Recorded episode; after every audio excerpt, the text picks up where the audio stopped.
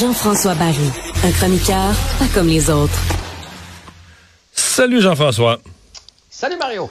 Bon, euh, c'est toujours un peu ça. Après les, championnats, euh, les mouvements de personnel, et c'est ce qui est arrivé avec les remparts. Après la, saison finie, le championnat fini, la Coupe Memorial, ben, départ euh, émotif de deux des dirigeants, dont Patrick Roy. Et là, maintenant, ben, on remplace ces gens-là. Oui, on les remplace. Puis honnêtement, je trouve qu'on a bien fait ça, dans le sens qu'on n'a pas laissé euh, beaucoup de temps entre les deux, parce qu'aussitôt que tu laisses du temps, ça spécule. Puis là, euh, il aurait failli, tu sais, il aurait s'agi que, je sais pas moi, quelqu'un se pointe euh, au centre Vidéotron à Québec, puis là, on aurait dit, ah, peut-être que, là, on a réglé ça assez vite. Donc, deux jours après la conférence de presse de Patrick Roy et Jacques Tanguay, on a annoncé aujourd'hui que Simon Gagné devient le nouveau directeur général des remparts de Québec. Simon Gagné qui a passé l'année avec Patrick Roy euh, dans l'autobus en tant qu'assistant entraîneur. On, on, le préparait à prendre ce poste-là, mais pour le moment, euh, il est seulement DG. Euh, il n'a pas accepté le poste d'entraîneur et il semblerait pas que ça va être lui non plus, en tout cas pour le moment. Euh, moi, ce que je me suis fait dire à travers les branches, c'est que, tu sais, lui, il a des jeunes enfants. Hein? Ouais. Euh, fait que la, job de DG, de temps en temps, tu peux suivre ton équipe sur la route quand ils vont jouer, mettons, à Mais t'es pas obligé d'être là à chaque voyage. Mais quand ils vont en Cap-Breton, t'es pas obligé d'y aller. Tu sais, tu peux choisir un peu. C'est plus facile pour la vie de famille. Euh, fait que pour l'instant, on a trouvé le directeur général et j'imagine qu'il va commencer à passer des entrevues dans les prochains jours s'il n'y a pas déjà des idées en tête. Et l'autre grosse nouvelle, c'est Nicole Bouchard. Nicole Bouchard, si vous savez pas c'est qui, euh, allez voir la conférence de presse cette semaine. On l'a vu beaucoup à côté de Patrick Roy. Euh, elle est dans le domaine depuis longtemps. Mais il semble qu'elle en menait extrêmement large. Patrick Roy était un DG concentré sur le hockey. La, la DG opérationnelle dans plusieurs autres secteurs. Dans les faits, c'était elle, semble-t-il.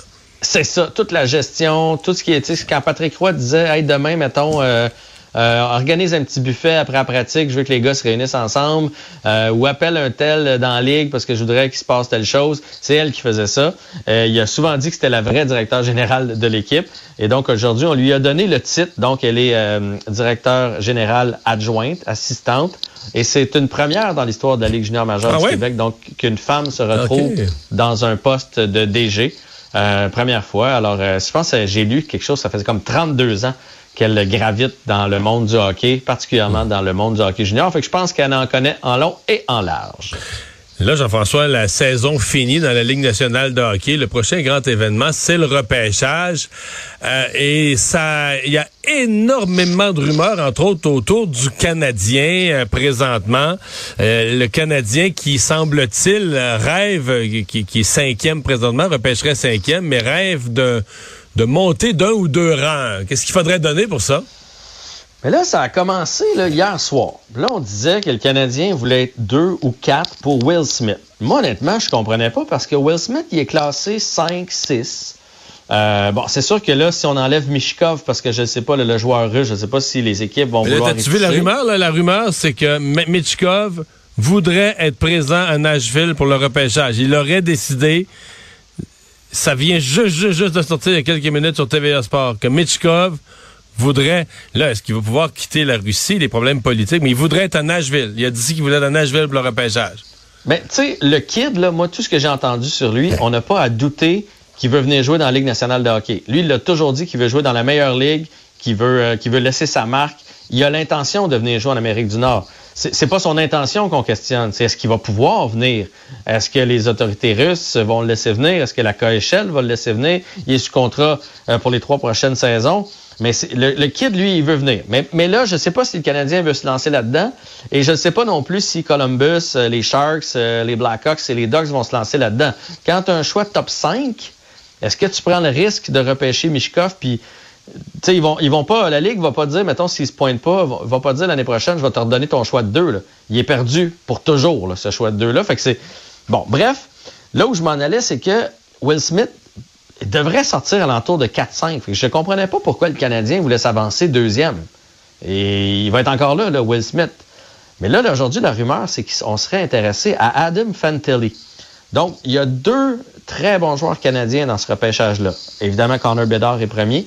Fantilli, on le connaît un peu moins. Je dis pas que c'est Connor Bedard, mais c'est un excellent joueur. C'est que lui, il joue du côté des États-Unis.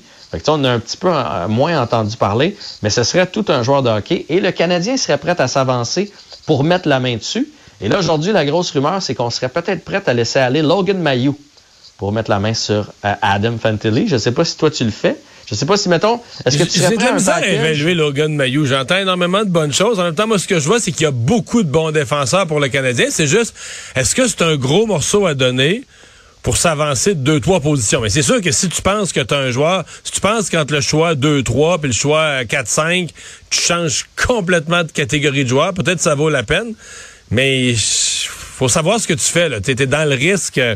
Tu, tu, vas chercher quand même un joueur qui a jamais joué dans la Ligue nationale. On est tous euh, marqués par Doug Wackenheiser. Ça devait être la nouvelle merveille. Puis finalement, euh, c'était rien. Là. Le Canadien ben- nous a déçus souvent avec des choix. J'ai nommé lui. Combien de choix de première ronde du Canadien ont jamais vraiment joué dans la Ligue? C'est un puis un autre. Là. Ben, pas juste le Canadien, mais oui. Prenons Galchenyuk, par exemple. C'est un choix de trois total. Euh, mais c'est sûr que cette année, ça a l'air que le repêchage est meilleur. Mais Alexis Lafrenière, puis je dis pas qu'il n'y aura pas une belle carrière, mais pour l'instant, euh, si on s'était déculotté pour aller le chercher comme certains étaient prêts à, ce qu'on le fasse, parce que c'est un, un Québécois, on, aurait l'air fin. Mais Logan Mayou, moi j'ai l'impression qu'il jouera pas à Montréal. Je pense que c'est une patate chaude. Euh, il va jouer dans la Ligue nationale de hockey, mais pour le bien du kid, je pense que mettons qu'il se retrouvait avec les Ducks, ce serait pas mal moins de pression pour lui que de venir jouer à Montréal. Mais bref, donc ce qu'on lit, c'est que Logan Mayou plus notre choix de 5 contre le choix de 2 des Ducks. Toi, tu le fais? Euh, moi, je le, mais moi, j'ai pas vu Fantilli. Fait que là, à part au championnat mondial du junior, là, fait que je peux parce que si tu le fais, si tu le fais, c'est que tu as un joueur précis en tête. Là. Tu le fais pas juste pour, pour dire on améliore notre rang, parce que tu sais que Connor Bedard part, tu as une idée précise de qui est le meilleur deuxième, tu le veux, puis tu mets moyen pour aller le chercher. Et dans ta tête, le 2 est pas comparable au 3, au 4 puis au 5. Là. Le 2 a une longueur d'avance puis il va t'en donner. Tu sais, s'il devient un, un, Patrick Kane, s'il devient ce genre de, de, de joueur-là, qui est pas un joueur franchise comme euh, Sidney Crosby, là, mais qui est comme juste en arrière, euh, ça, ça, pourrait grandement nous aider. Puis l'autre raison pour laquelle c'est peut-être logique avec les Ducks d'Anaheim, c'est que les Ducks, eux autres, sont bien nantis dans la ligne de centre. Ils ont... Euh, McTavish, je ne sais pas si tu te souviens de lui au championnat mondial junior, c'est celui qui a bloqué la rondelle là, juste avant dans, le filet. Bon, lui, il a eu une belle première saison là, avec les Ducks. Donc, ils ont lui au centre. Ils ont Trevor Zegras aussi, là, celui qui s'amuse à faire des, euh, des, buts dans l'arrière des Michigan. Donc, ils ont déjà, sont déjà bien nantis à l'attaque. Fait que les autres seraient peut-être prêts à reculer un peu pour peut-être aller chercher, là, il y a deux grands défenseurs droitiers qui sont intéressants. Et il y a aussi euh, Léo Carlson, il me semble que c'est Léo, en tout cas Carlson, qui est un Suédois qui, euh, est un ailier. Donc, il pourrait venir compléter ces gars-là, puis ils vont être encore là au cinquième rang. Fait que les autres pourraient décider de laisser faire le deuxième rang en disant, nous autres, un joueur de centre comme Fantilli, ben, on, a déjà à peu près l'équivalent dans notre franchise. Euh, et en plus, peut-être mettre la main sur Logan Mayo. Puis là, on stipule, parce que là, c'est des rumeurs, mais c'est peut-être pas ça du tout le scénario non plus. Peut-être qu'on laisse pas aller Logan Mayo. Peut-être qu'on donne nos deux choix de première ronde euh, avec les Sharks de San Jose. Ouais, est-ce que c'est ça? Est-ce que tu pourrais donner ton 5 puis ton 31, est-ce que ce qui est devenu le choix des Panthers, pour le 2, mettons, ou le 3?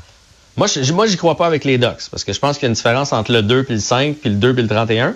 Par contre, pour les Sharks, euh, reculer d'un rang, pour eux autres, ça veut pas dire grand-chose, puis les Sharks ont rien rien qui s'en vient, Mario. Dans le pipeline des Sharks, il n'y a rien, alors que les Ducks... eux, recruter un joueur de plus, euh, ça pourrait valoir quelque chose. Ben, je pense. Je pense. Fait en tout cas, c'est des scénarios qui vont être très intéressants à suivre pour les, pour les prochaines semaines. Euh, le J'ai vu qu'il donne pas de contrat à Gourianov. Moi, est-ce que moi je, suis zéro surpris. je te niaise totalement. OK. Parce qu'on a déjà. Il va, se trouver une place dans la Ligue nationale de hockey, Gourianov, là.